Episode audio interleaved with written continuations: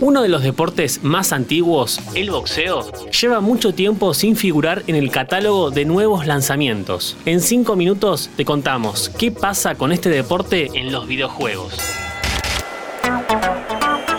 Login. Hola, ¿cómo estás?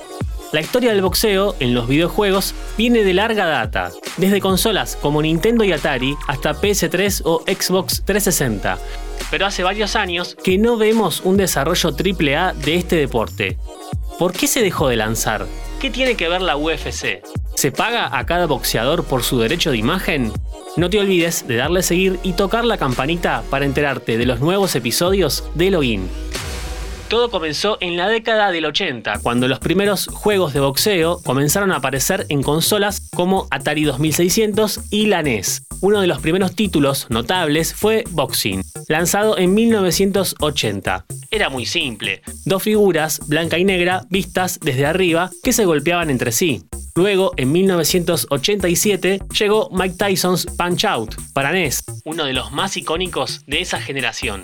Este juego permitía a los jugadores controlar a un joven boxeador llamado Little Mac mientras luchaba contra una serie de oponentes cada vez más difíciles, culminando en un enfrentamiento con el campeón de los pesos pesados, Mike Tyson. Mike Tyson. A fines de los 90 y principios de los 2000, EA Sports era dueña de uno de los mejores simuladores de combate, Knockout Kings. Más tarde, en 2004, la misma empresa viene con su última saga de boxeo, Fight Night.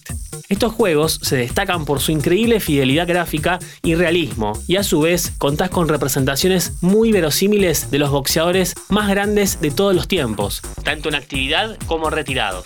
El último, Fight Night Champion, en 2011, tiene un modo historia donde encarnás a un ex convicto que se quiere hacer un lugar en el circuito, además de una larga lista de peleadores famosos. No solo fue el último de la saga, sino el último gran título de este deporte en consolas. Luego hubo una pausa bastante larga hasta que volvimos a tener novedades al respecto de una nueva IP. Los motivos nunca fueron manifestados abiertamente por Electronic Arts ni por terceros, pero sí hay indicios de lo que fue ocurriendo con el correr de los años. En primer lugar, tenemos que hablar del contrato que tuvo EA Sports con la UFC.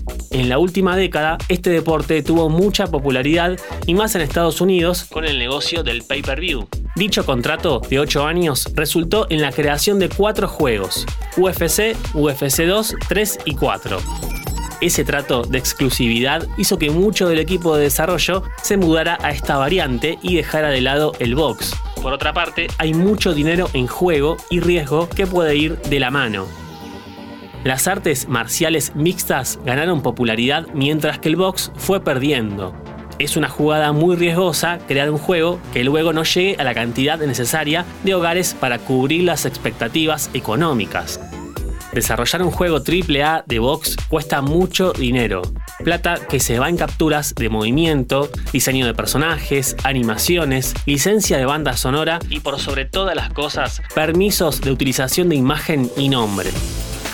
EA Sports tuvo un pleito legal durante la era de Fight Night por el uso de nombres de algunos boxeadores. Lo cierto es que en ese momento los arreglos económicos se hicieron con cada uno de ellos, cosa que con la marca UFC de su lado ya no volvió a pasar. Es que vale mucho menos arreglar un pago directo con la organización, dueña de la imagen de todos los participantes de esa competición, que negociar individualmente cada contrato.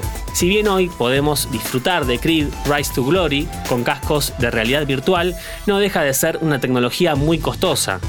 El próximo título que se lanza en consolas de nueva y anterior generación es Undisputed. Está disponible su acceso anticipado en PC a través de Steam y ya está convenciendo a los fanáticos del género. Del género con animaciones mucho más fluidas, una lista de boxeadores actualizada, ya que de 2011 para acá hubo nuevas figuras destacadas, como el caso del campeón del mundo en la categoría mediana, Sergio Maravilla Martínez, como siempre te invito a que nos sigas en Spotify para más noticias e historias de tecnología y videojuegos. Esto es Login. Mi nombre es Lean Jiménez y nos vemos en la próxima partida.